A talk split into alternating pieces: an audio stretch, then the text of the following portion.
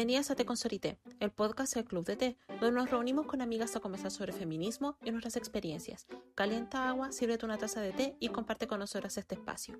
Esta semana vamos a conversar sobre las grandes escritoras Virginia Woolf y Sylvia Plath, quienes no solamente han sido fundamentales para la literatura contemporánea, sino que también para nuestra genealogía feminista y el feminismo en general. Por supuesto, también en nuestras experiencias personales. ¿Cuál es tu favorita? ¿Cuál es tu obra favorita de ellas y por qué? Toma tu tecito y empezamos el podcast.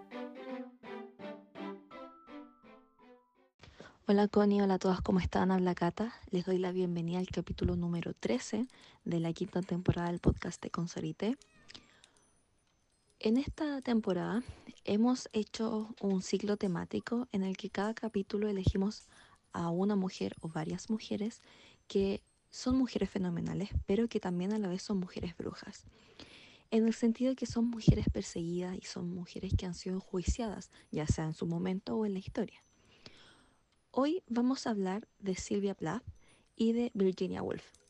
Son dos mujeres que fueron coetáneas o casi coetáneas y que comparten muchos elementos que van a servir justamente para lo que hacemos durante toda esta temporada, que es ocupar la biografía de estas mujeres fenomenales para identificar ciertos, ciertos elementos que puedan llegar a ser extrapolables y poder ocupar, por lo tanto, como caso de estudio esos puntos y ver cómo se puede analizar desde un punto de vista feminista y también ver cómo esos elementos pueden estar presentes en nuestras vidas o en nuestras comunidades.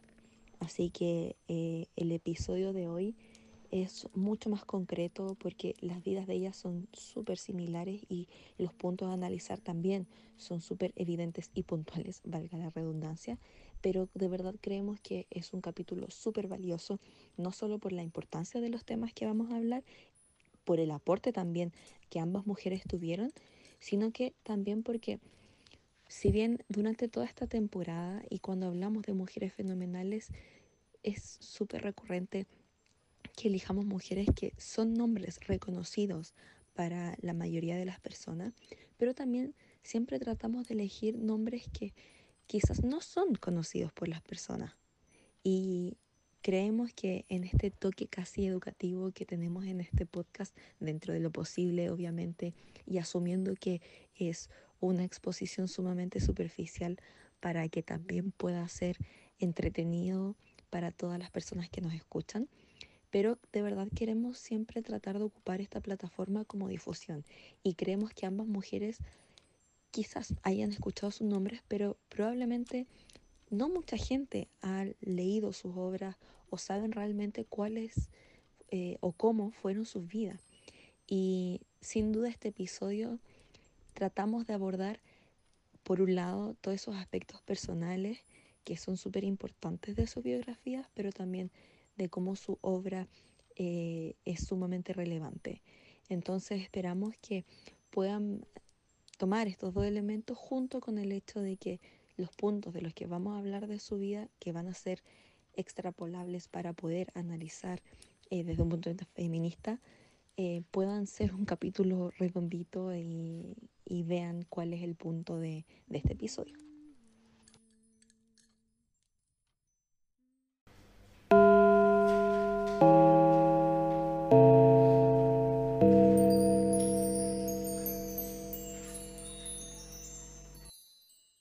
Hola a todas, todos, todes. Les damos la bienvenida a un nuevo episodio de Te Consolité.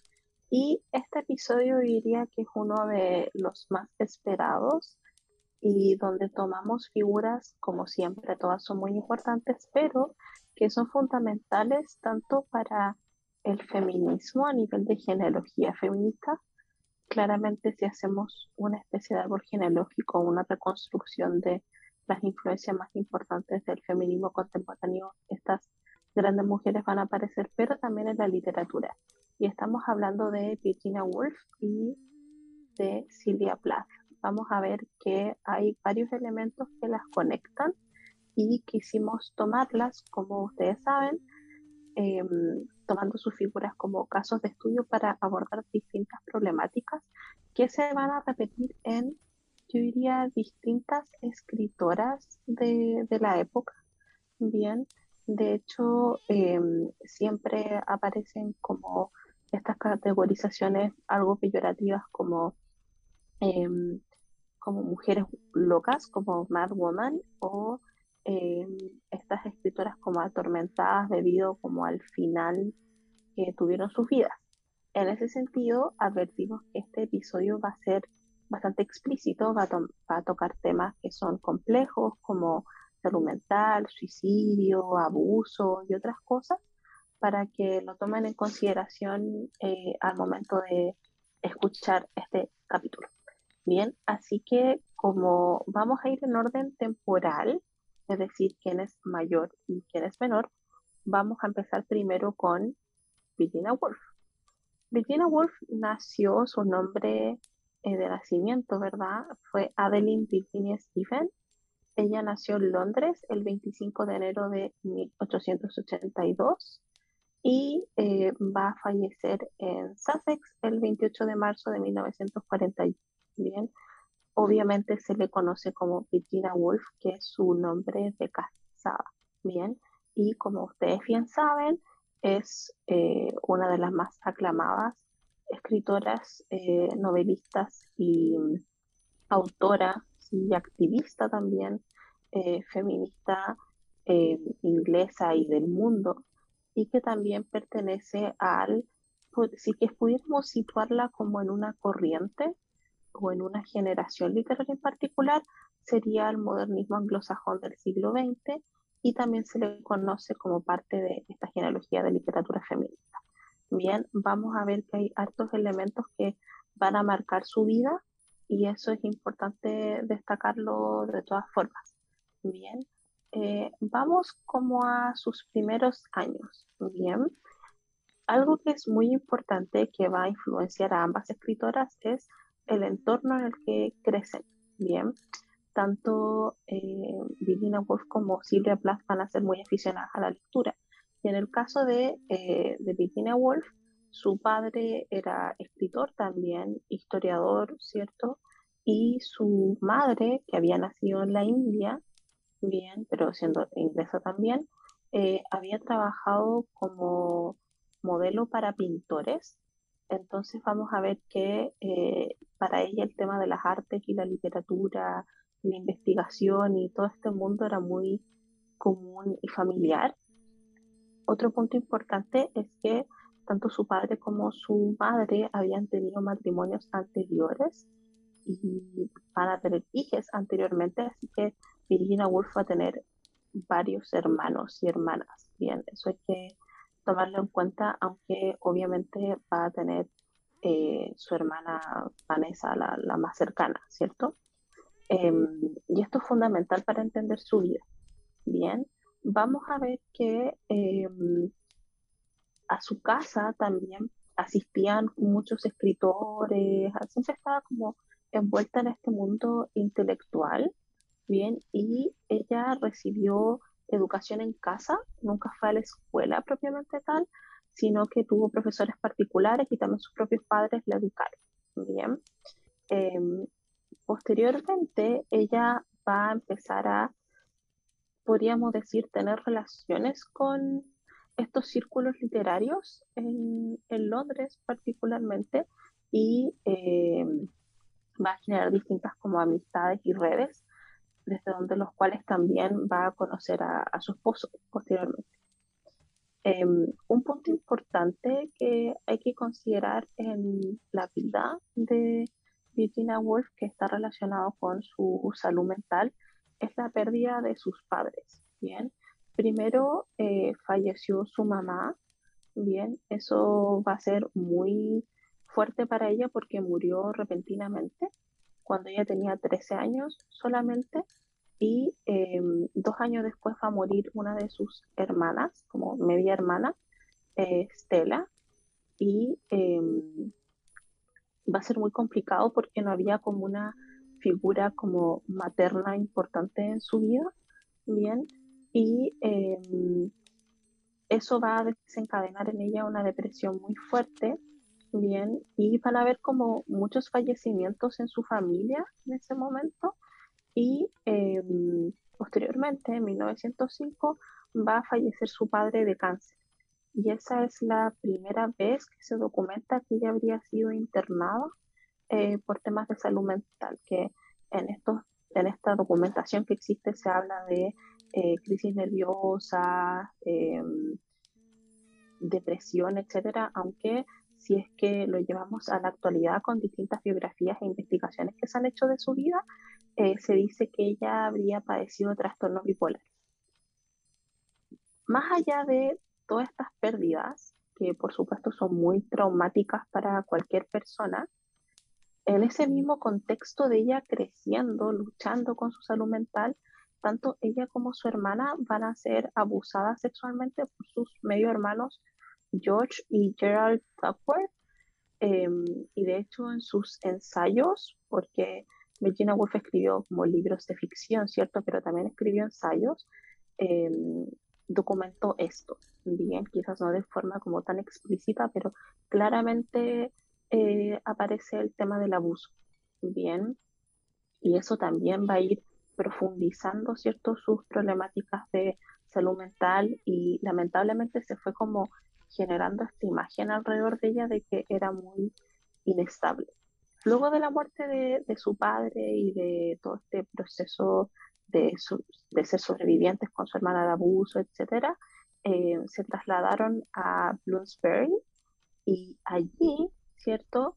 Em, ella va a entrar a este círculo literario de Bloomsbury con distintos personajes, ¿cierto? Em, dentro de los cuales va a conocer a su esposo, bien, que es Leonard Woolf. Em, esto es muy importante porque hay muchas como versiones. Eh, la que conocemos es que era una relación muy, muy profunda, de mucho apoyo mutuo, de influencia intelectual, ¿cierto? Y en, las obras de, de, cada uno, de ser socios, de aliados, pero también hay otras versiones de que en verdad su esposo no habría sido tan bueno y que quizás habría catalizado su suicidio, etc. Hay como distintos estudios. Entiendan que al ser una persona tan famosa, todo el mundo ha escrito sobre ella. ¿bien? Em, vamos a ver que em, estuvieron casados durante mucho, mucho tiempo, que eso va a ser algo que es en contraposición a Silvia Plath, ¿bien?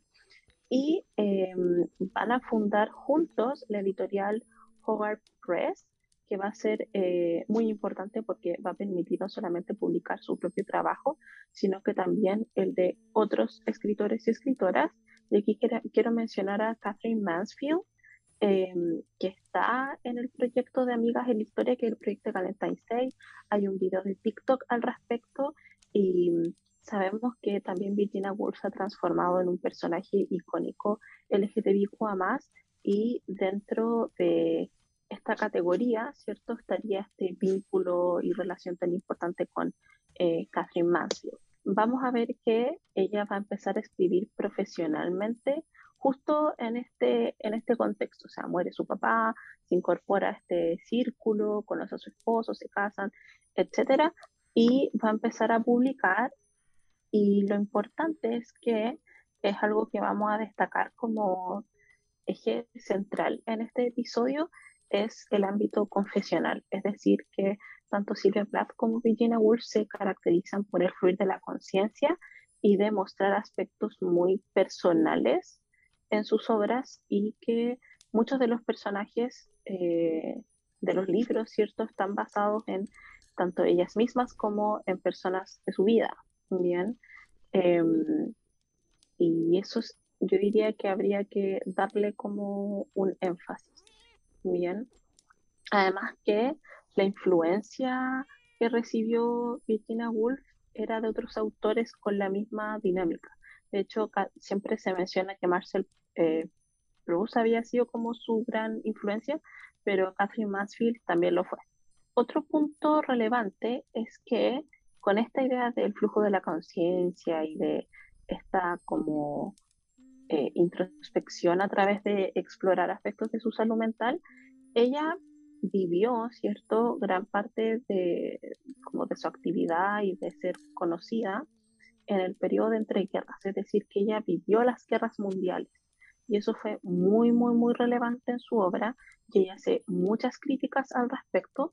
Em, todo el mundo conoce el libro Una habitación propia o un cuarto propio, como lo quieran llamar, pero hay una obra que se llama Tres Guineas y yo siempre la destaco porque no solamente es una obra feminista increíble, sino que también es una crítica al fascismo bastante explícita.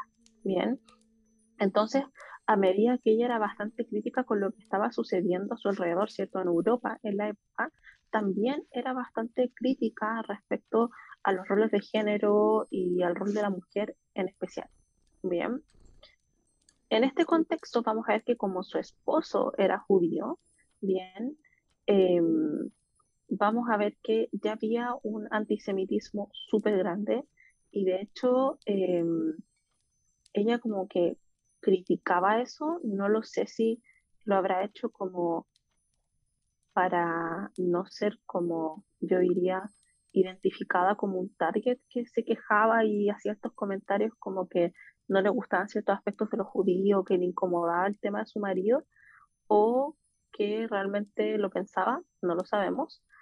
Pero em, en este contexto, ella con su esposo van a ser identificados, ¿cierto? Como en esta lista negra por parte de, los nazis. No olvidemos que si ustedes ven The Crown, por ejemplo, u otras historias respecto a la, a la, a la realidad cierta inglesa, el nazismo era muy, muy fuerte allí también. Van a ser, yo diría, perseguidos política e intelectualmente con su esposo, al mismo tiempo que era una persona bastante controversial, no solamente por el tema del feminismo, sino que también criticaba el fascismo y también era muy crítica del cristianismo y de la religión. Bien. Em, entonces, eh, en ese, es en ese contexto donde eh, su salud empieza, empieza a empeorar mucho más, bien, y em, luego cuando eh, está terminando de escribir su último libro que fue publicado póstumamente, que se llama Entre Actos, ¿cierto? Em, Allí viene el estallido de la Segunda Guerra Mundial, se destruye una casa donde ella vivió cuando niña, está esta persecución también eh, para ella y su esposo y toma la decisión de suicidarse. Bien, ella eh, en su abrigo puso muchas piedras y se lanzó al río Ouse, Ouse o como lo quieran llamar, cerca de su casa y murió por ahogamiento. Lo trágico de esto es que em, la carta es muy trágica, pero es preciosa, dirigida a su marido y básicamente le dice que no quería seguir como arruinando su vida, que le daba las gracias por em, haberla acompañado y haber sido tan felices eh, durante ese tiempo, pero que ella sentía que había llegado a un punto límite, que eh, escuchaba voces, que no se podía concentrar, que ya no podía escribir, que ya no era la persona que había sido, y es por eso que había decidido como terminar con su vida y em, estuvo desaparecido. O sea, su esposo ya sabía que había hecho esto por el tema de la carta, pero pasaron varios días. O sea, ella sale de su casa el 28 de marzo y su cuerpo es encontrado el 18 de abril. Bien, y em, sus restos van a ser incinerados y se van a encontrar en un árbol en Sussex. Ese es como el final de, de Virginia Woolf y por supuesto, vivió mucho más tiempo que Silvia Plath, que vivió 30 años y que va a ser muy influyente también en la obra de, de Silvia Plath. Y de hecho, ella en sus diarios se pregunta, dice, ¿por qué murió Virginia Woolf? Como que empieza a obsesionarse un poco con, con el suicidio de ella y por supuesto con la obra. Así que hay, no se conocieron, pero hay una influencia directa y son, a mi modo de ver, quizás con Jane Austen, pero como las autoras más importantes de sus países. Así que esa presión, además que Virginia Woolf sí era muy conocida, alcanzó a vivir como eso eh, y al mismo tiempo de abiertamente enfrentarse a problemáticas tabú, insisto, el tema del feminismo, eh, la disidencia sexual o la bisexualidad en particular, el tema de, del judaísmo, el antisemitismo, la guerra, el fascismo, etcétera, fue bastante fuerte y hay varias películas, un montón de obras de teatro, pero la más conocida se llama Las Horas, que fue protagonizada por Nicole Kidman y aquí Cata, corrígeme si es allí donde ella obtiene el Oscar, si no me equivoco. Sí, con esa película ganó el Oscar. En los primeros años del 2000, creo que el 2001 fue. Claro, porque la película reconozco que no la he visto. ¿Cuáles son sus novelas eh, publicadas más importantes? Por supuesto, está Fin de Viaje, Noche y Día, Un cuarto de Jacob, La señora Dalloway, Alfaro o To the Lighthouse, que es precioso, Orlando, Las olas, Los años y Entre actos y eh, esas son como las novelas, ¿bien? Y luego vamos a encontrar otros cuentos, ¿bien? Y ensayos y libros que podríamos categorizar como no ficción, que es ahí donde, y son muchísimos, y es ahí donde explora mucho en estos trabajos eh, como una habitación propia y otros como eh, ser mujer, ser escritora, vivir en, ese, en esa época, el tema de los cuidados, los roles de género básicamente. Y yo diría que ese libro en particular nos ha influenciado a todas. Por supuesto, influenció el club enormemente. Y yo diría que algo que conversábamos con Cata anteriormente, todas hemos pasado como por una etapa en nuestras vidas donde estas autoras llegaron a nuestras vidas y tuvieron un impacto importante como que nos hizo cuestionarnos mucho. Yo diría que en particular todos hemos tenido una fase media Silvia Plath por el tema de la juventud también que eso se fue como perdiendo, yo diría, en, el transcurso de la vida de Virginia Woolf. Así que ahora Cata nos va a hablar de la mini biografía de Silvia Plath. A diferencia del el capítulo que hicimos sobre Hedy Lamar y Marie Curie, en el que si bien tenían mucha, mucha relación, pero también había una contraposición que la hacía ser casi como lados extremos distintos. En el caso de Virginia Woolf y Sylvia Plath, eso no es tan así. De hecho, sus historias podríamos decir que son casi complementarias para el fin de este capítulo, porque los temas que lamentablemente comparten son muy, muy similares. Sylvia Plath es levemente más joven. Ella nació en Boston, Estados Unidos, el 27 de octubre de 1932 o sea, son coetáneas, pero ella es un par de décadas menor. Ella fue escritora y, poeta. Fue, em, ella nació en Boston y fue criada y vivió ahí durante gran parte de su juventud.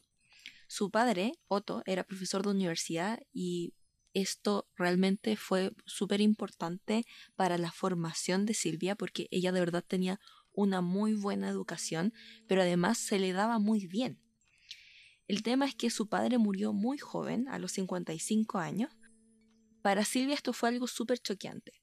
Primero, por el hecho de que una figura positiva en su vida partió, pero también porque la madre de Silvia, Aurelia, que no es menor de decir, sacrificó su propia carrera por la de su esposo, la forma en la que enfrentó la muerte de su marido fue algo que Silvia siempre le reprochó muchísimo, porque lo que su madre hizo fue ocultar sus sentimientos y no lloró, producto de la buena educación que ella tenía y los buenos resultados que tenía, ya que ella, como toda perfeccionista, escribía, pintaba, sacaba matrículas de honor, tocaba el piano, trataba de publicar poemas y cuentos en revistas estadounidenses. De hecho, por ejemplo, ustedes se han visto Mujercitas, lo que ella hacía de publicar como sus pequeñas obras, cuentos pequeños, en las revistas es lo mismo que ella hacía.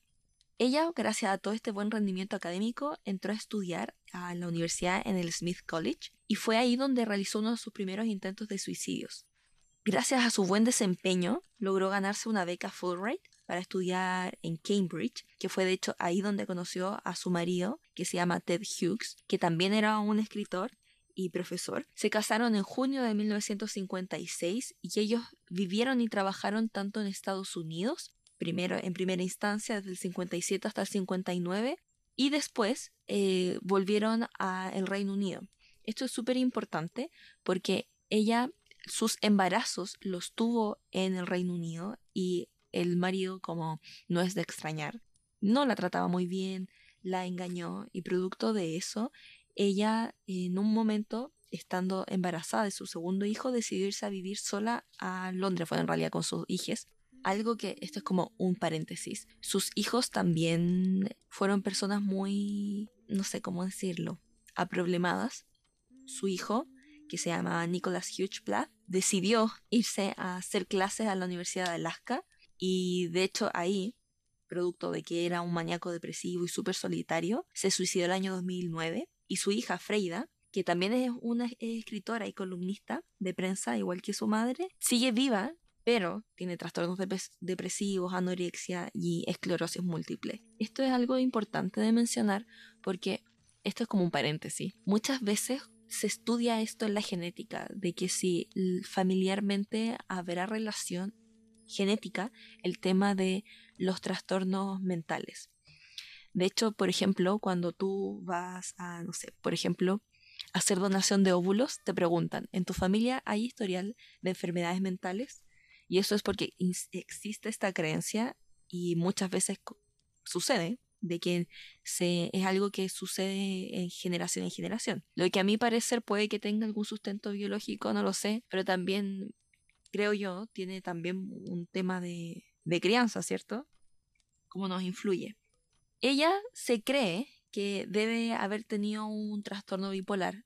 Esto es una suposición, lo mismo que sucede con Virginia Woolf, por el hecho de nunca haberse tratado, no podemos tener certeza al respecto, pero los síntomas que ella tenía y que afortunadamente podemos ver a través de sus obras pueden presagiar que ese podría haber sido su trastorno. Ella tuvo muchos intentos de suicidio, constantes depresiones. Algo que es importante de decir es que desde muy joven ella tuvo diarios de vida y la gracia de estos diarios de vida es que han servido como un contraste para ver sus obras literarias, es decir, sus cuentos, sus poemas, que son confesionales totalmente, es decir, que tratan muy de su vida de manera directa, muchas veces de otra figurativa o simplemente de inspiración, pero sigue siendo muy personal. Entonces la gracia de sus diarios de vida es que se ha podido comparar lo que ella está explicando de su día a día, podríamos decir en su diario de vida, con las cosas de su obra literaria, lo cual ha hecho que el estudio de su obra sea sumamente enriquecedor. Pero, al mismo tiempo, nos hace pensar en lo terrible que es el que tengamos acceso a todas esas cosas, porque Hughes, que fue su viudo, ya siendo su viudo, es decir, cuando ella ya había muerto, comenzó él a publicar la mayoría de las obras y sobre todo también de los diarios de vida. Si bien ella sí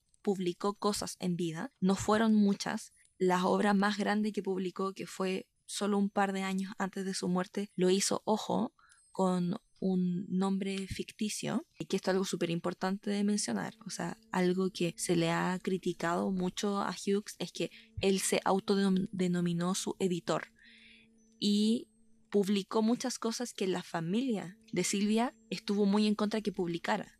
De hecho, solo después de la muerte del marido se publicó de hecho las últimas obras o como los extractos de los diarios de vida que podríamos decir eran más problemáticos.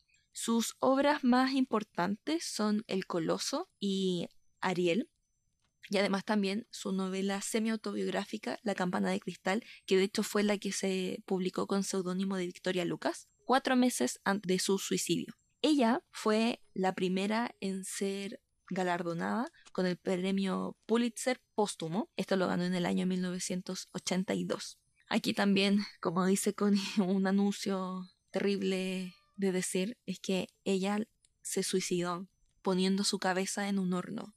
No, ella no murió quemada, murió intoxicada por los gases, lo cual a mi parecer lo hace ser una de los tipos de suicidio más terribles, porque cuando tú tienes un suicidio que es, podríamos decir, más violento e inmediato, por ejemplo, cuando se ahorcan o se disparan a sí mismo, es algo que tú haces, decides hacer, lo haces y ya está, no hay forma en la que te puedas arrepentir, pero mantenerte durante minutos y, no pocos minutos, largos minutos, exponiéndote a un gas, quiere decir de que tienes una fuerza de voluntad muy grande y por lo tanto las ganas de suicidarte son extremadamente grandes también.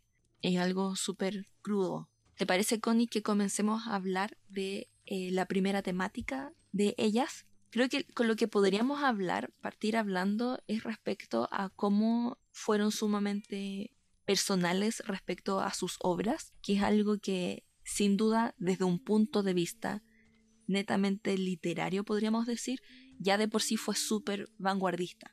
Sí, eso, eso es relevante porque no olvidemos que históricamente todos los espacios de producción de conocimiento y de arte y de creatividad han estado dominados por hombres. Imagínense hace 100 años, ¿bien? Eh, además en un contexto de guerra, ¿bien?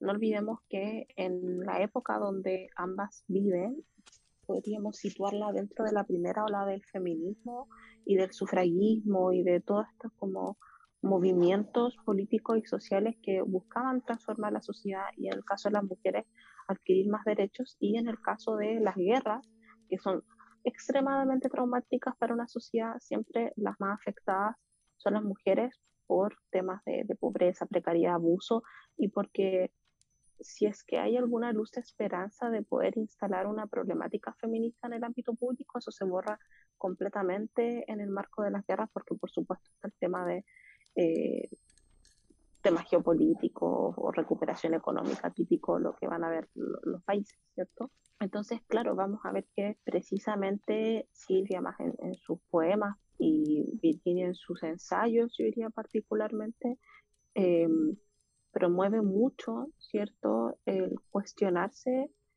por qué las mujeres tienen que sufrir tanto, yo diría. Bien, esto como de la experiencia en el caso de, de Virginia Woolf, por supuesto, el tema del abuso eh, familiar, ¿cierto?, fue tan eh, imperante, ¿cierto?, en su obra. Bien. Em, de hecho, eh, vamos a ver que em, pese a que el tema de la salud mental de Virginia Woolf también retrasaba algunas publicaciones, ella siempre era como muy metódica y planificaba mucho todo lo que iba a publicar, bien, y em, tomaba muchos elementos que lo podríamos llamar una narración histórica ficticia, porque se basaba en sus amistades, en familiares, pero ella también investigaba mucho cómo era la sociedad eh, en el último siglo, por ejemplo. Bien.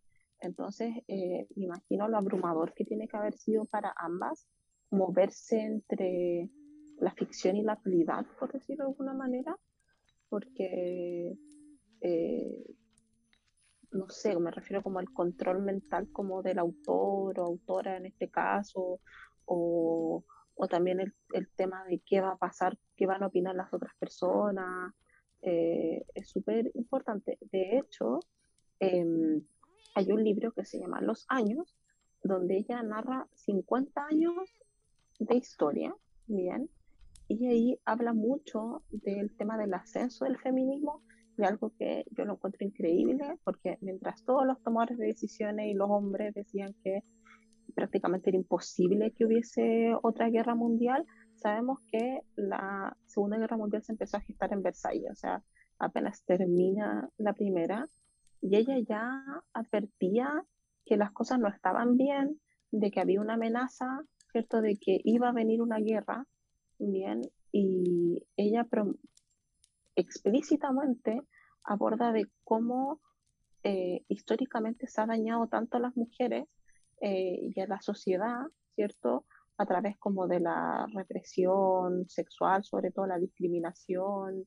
Em, era como, yo diría, bastante radical, al igual que Silvia Plath. Y lo, lo, increíble es que, pese a que sus obras eran polémicas, se vendían muy bien, lo cual me parece precioso para considerando el contexto. Bien. Em, y claro, o sea, en el caso de Silvia Plath no lo sé, pero me da mucha pena que en el caso de Virginia Woolf sufrió muchas muertes, o sea, eh, sus sobrinos, sus padres, eh, familiares cercanos, amistades, como que vivió toda su vida como con la muerte rondando y pienso que eso también fue influyendo en sus intentos de suicidio también, que fueron varios, ¿cierto? Em, y cómo iba mezclando el tema de sus memorias en su, en su obra y al mismo tiempo con carta o flash, por ejemplo, que es esta historia de este perrito, ¿cierto? Y cómo va mezclando todo eso a partir de, sus cartas y sus diarios también. O sea, como que pienso que eran personas como me carga este concepto adelantado a su época, porque la gente vive donde vive nomás. Pero pienso que ellas eran como, como que tenían una visión muy global o muy amplia, diría yo, como de, del mundo. Como, y eso es lo que decía anteriormente de por qué nos influyen tanto, porque tú lees sus obras y es como que estuvieran vivas hoy. Y te da un poco de rabia y pena de ver que las cosas no han cambiado en nada, aunque sí han cambiado mucho al mismo tiempo. Em, y sí, y mm, algo que me da mucha pena en las, en las dos es que como que su único escape era escribir y cuando se sintieron que realmente ya no podían escribir, como esto que se habla como de esta muerte como figurativa o creativa, si les gusta BTS y, conocen la canción Black Swan, que no, es original la problemática, o sea, ha tratado mucho de cómo les afecta a los artistas cuando sienten que se murieron creativamente. Y eso les afecta enormemente su salud mental y lleva como a su muerte literal. No sé qué opinas tú, Kat. Sí, sobre todo por el hecho de que en el caso de ambas, sobre todo en el Sylvia Plath, pero en Virginia Woolf también pasa, su obra constantemente era un desahogo de ese estado mental inestable y también una forma de expresarse y desahogarse respecto a sus depresiones. Por lo tanto, cuando tu trabajo o tu desahogo es reiterar lo mismo, obviamente que va a profundizar aún más las heridas. Entonces creo que eso es algo que es sumamente importante en la obra y muy determinante en, cómo terminó su vida. Además, también no hay que despreciar, y esto ya es para abrir el segundo punto, ambas podríamos decir son abiertamente feministas y ser una persona que comienza algo siempre va a ser muy complejo.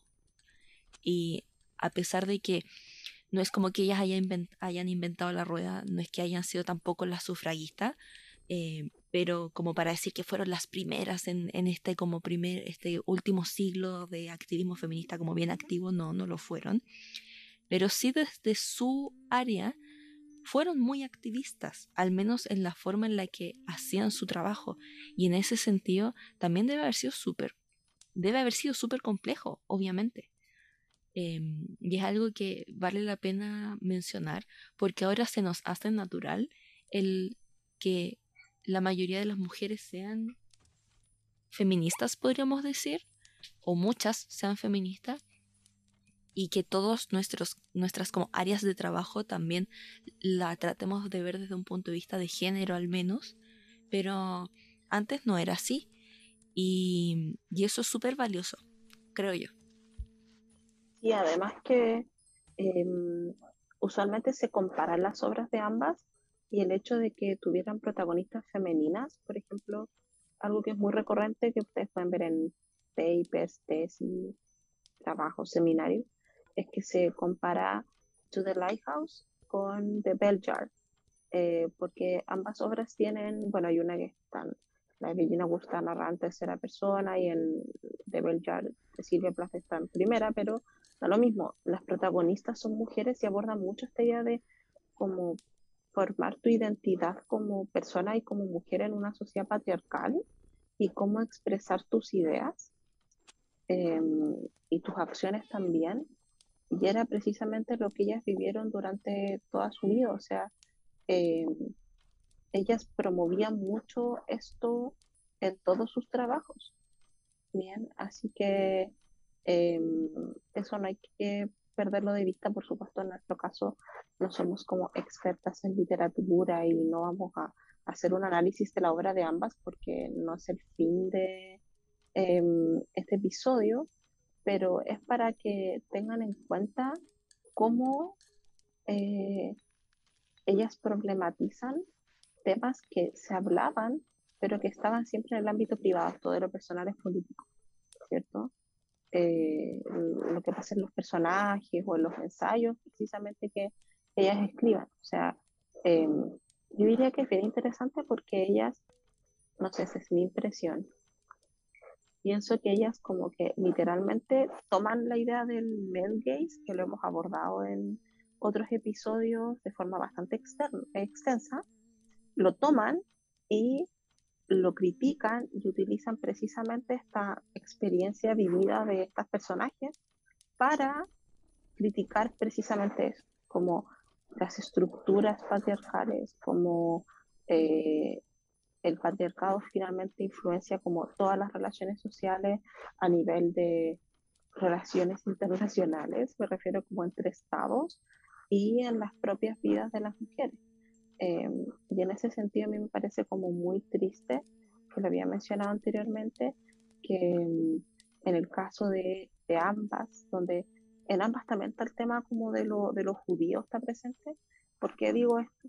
y también lo vinculo, por ejemplo, con Alejandra Pizarro, ¿cierto? Esta otra escritora increíble, maravillosa, icónica argentina, que me, sin negar que el tema de su muerte es importante, porque sí tiene un rol y que en el caso de Silvia Plath y Alejandra Pizarro murieron tempranamente, eh, me parece injusto como que siempre al momento de analizarlas queda esta idea como de, de reconocerlas como, ah, sí, son como las escritoras que se suicidaron, o ah, sí, eran como, eh, tenían como todas estas enfermedades o trastornos de salud mental. Como, no digo que no haya que reivindicarlo, porque en temas de representación es importante que se hablen esas cosas, pero me molesta que sea como esa obsesión de la opinión pública, como de entrar en aspectos como tan íntimos. Bueno, y en el caso de, de Silvia Plath, lo que más me molesta es como su ex esposo. O sea, hay mucha gente que critica a Leonard Wood en el caso de, de Virginia, pero siempre pienso que fue una persona íntegra. Em, pero en el caso de, de Hugh fue horrible, lo odio de verdad, como siento persona horrible porque eh, Leonard siempre fue como muy leal y apoyaba mucho a su esposa, la apreciaba. Eh, Ted Hughes nunca apoyó, pienso yo, a, a Silvia Plath, nunca la apoyó emocionalmente, nunca la nunca promovió como su desarrollo como escritora, no era leal tampoco porque la engañó. Entonces, eh, no es para nada comparable y que él sea como que la Silvia Plath que conocemos, excepto algunas obras, sea a través de los ojos o lo que seleccionó su ex marido pésimo, me violenta enormemente.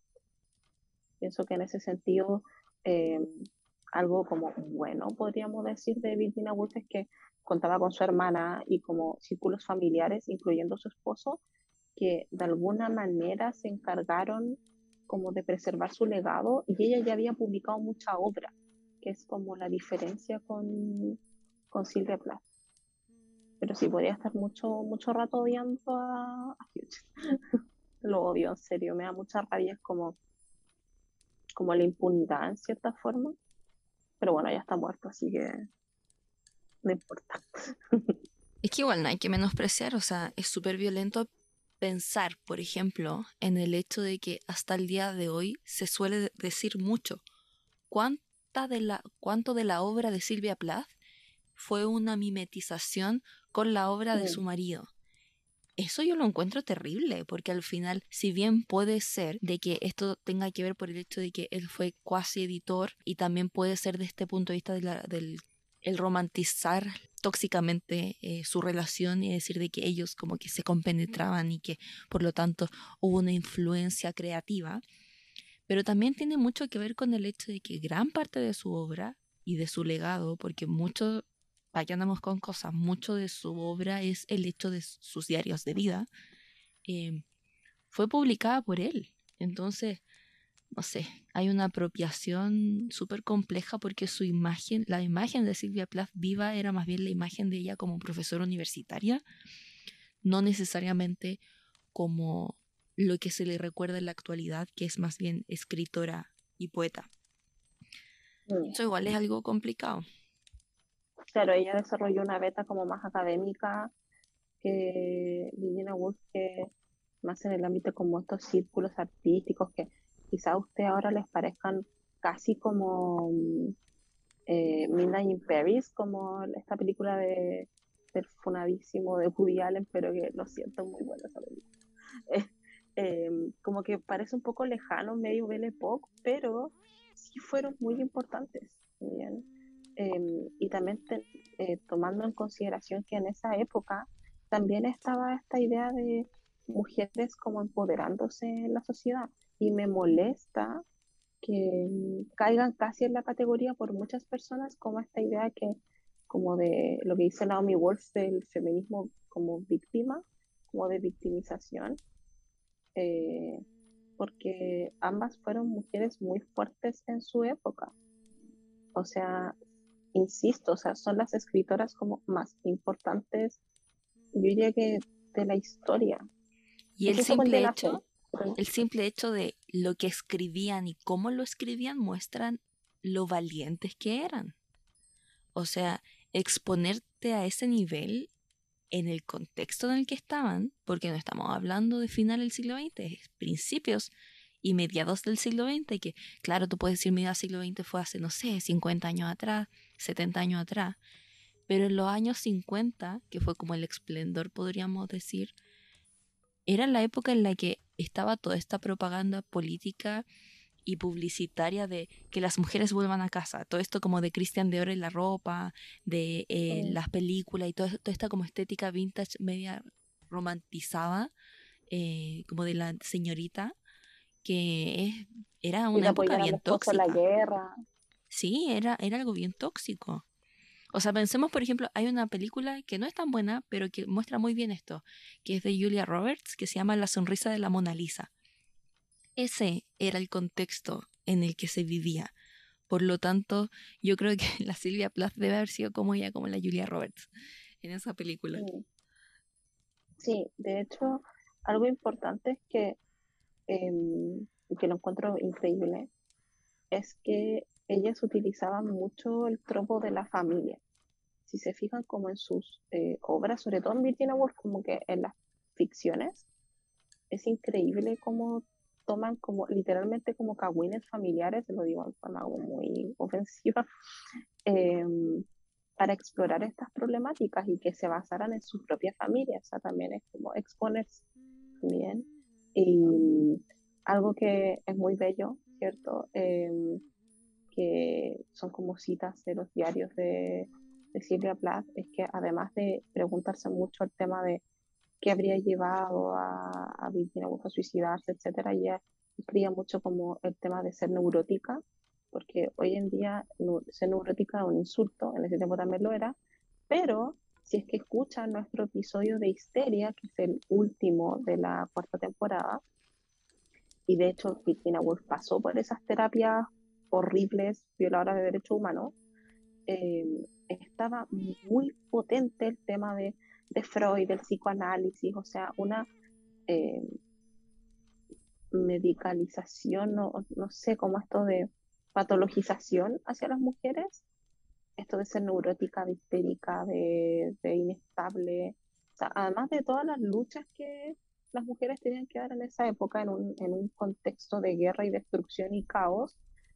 Además, estaban todas estas terapias correctivas, toda esta satanización de las mujeres a través de una institución tan poderosa como es la medicina y la psiquiatría que empieza a hacerse súper famosa en esa época.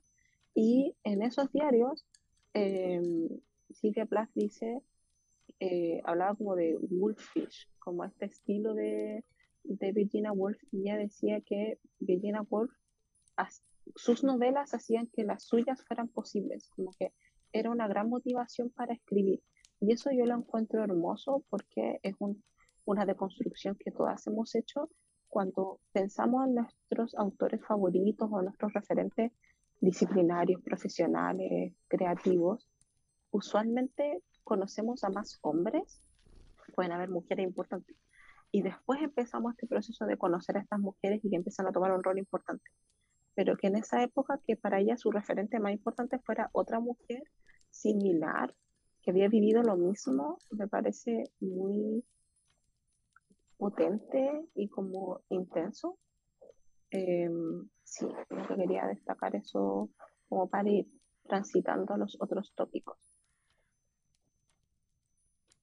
Sí, y en ese sentido su legado en gran parte radica eso. Es casi como la enseñanza que nos da. El primero, el que podamos usar el arte y la academia como una forma de canalizar, una forma también, ojalá, de sanar em, y también de dar espacios a otras mujeres. Y ellas, sin duda, ambas fueron un ejemplo de, de eso. Y en ese sentido también creo que, como dice Connie, tratemos de no relativizarlas simplemente al tema de la salud mental. Porque yo creo que si quizás no sabemos cómo hubiese sido su obra si no hubiesen tenido todos esos problemas, pero sin duda su manera de escribir y su manera de concebir el mundo, a pesar de que debe tener influencias por todo lo demás, sí tenía una fuerza propia. No sé, Connie, si mm. quieres terminar o, o, hablar un último tema. Sí, o sea, yo iría cerrando como con esas reflexiones. Pienso que la obra y la vida de ambas nos lleva a reflexionar mucho esto que siempre se dice de separar la obra del autor y que efectivamente no, no es posible. Aquí también eso resalta, pero eh, no usualmente como se usa como para criticar ciertos autores, usualmente hombres.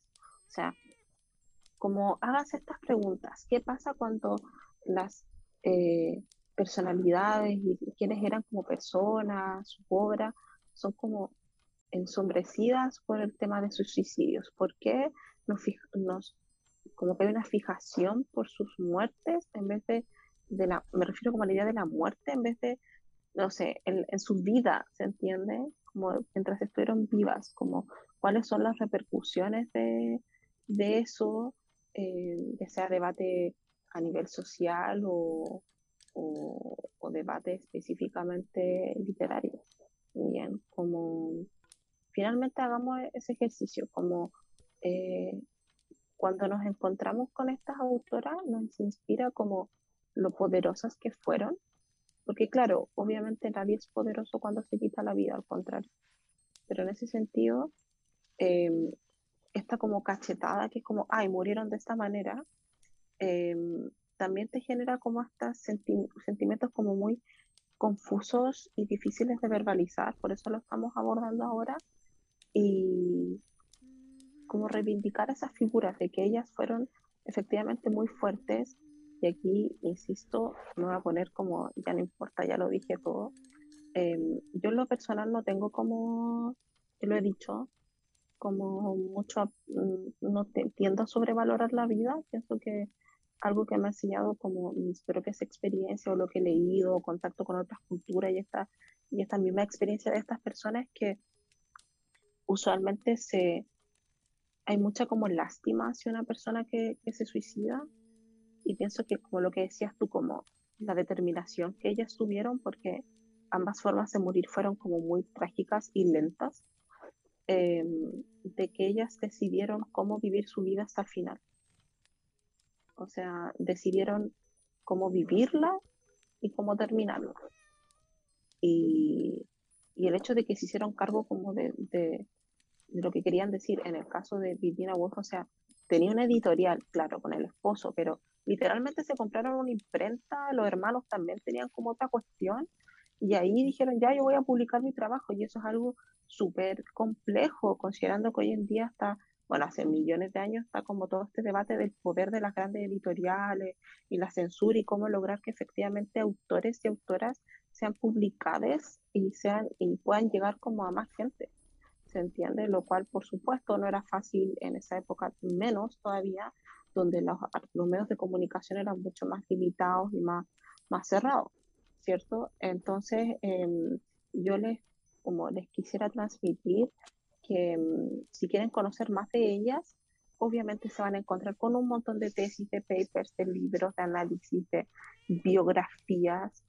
Em, sean súper críticas, críticos, críticas con ese trabajo, porque ahí como el mismo ex, esposo de Silvia Plath, hay un tono, un énfasis, y es lo que yo siempre digo a mis estudiantes, como tu decisión como investigador o investigadora, investigadora. O sea, la forma en que tú abordaste un fenómeno que existe en la realidad y lo sistematizaste y lo presentaste, eso es tu decisión como persona.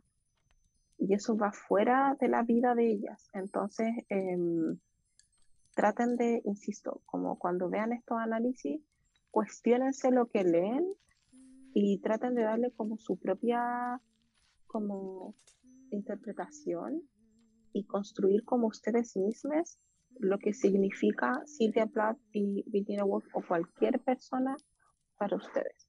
Bien, eso es lo que, lo que quizás me gustaría cerrar. Se si hay algo que quieras eh, profundizar.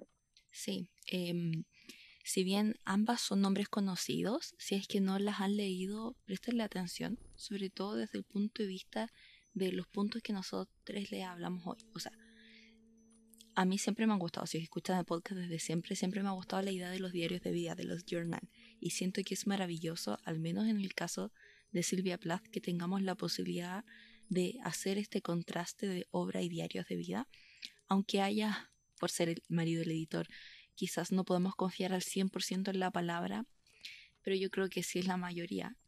Em, es un ejercicio súper enriquecedor, sobre todo considerando de que, como dijo Connie en algún momento del capítulo, sus palabras nos pueden hacer eco incluso a mujeres de hoy, año 2022. Y eso es súper potente y súper valioso. Así que eso, con eso hemos terminado este capítulo. Esperamos que le haya gustado y que si no las conocían em, o no han leído su obra puedan profundizar un poco más en ella. Y, recuerden que las obras de ambas, todas las obras, o al menos las más conocidas, las que están disponibles, están en la carpeta de mujeres autoras. Así que si quieren leerlas o cualquier otra escritora que hemos mencionado en el podcast, van a encontrar su obra ahí. Así que eh, métanse, eso es súper importante como de hacer este trabajo de media busquilla, porque ahí van a encontrarlas y por supuesto coméntenos en el post o las historias cuáles son sus obras favoritas de ellas, si en una cita, cómo las conocieron, es decir, también queremos conocer cuál es su propio vínculo y su propia relación con ambas autoras. Así que eso, cuídense mucho, que tengan una muy linda semana y nos escuchamos la próxima semana con más mujeres brujas fenomenales en esta temporada de Te Consolite. Adiós. Adiós. La sesión de hoy ha terminado. Esperamos que haya disfrutado este episodio de Te Consolite y nos sigas acompañando la próxima semana. Recuerda que publicamos un nuevo episodio cada viernes en todas las plataformas y no olvides seguirnos en nuestras redes sociales como arroba leclubdt y visitar nuestro sitio web www.leclubdt.cl. Abracito y nos escuchamos la próxima semana. Adiós.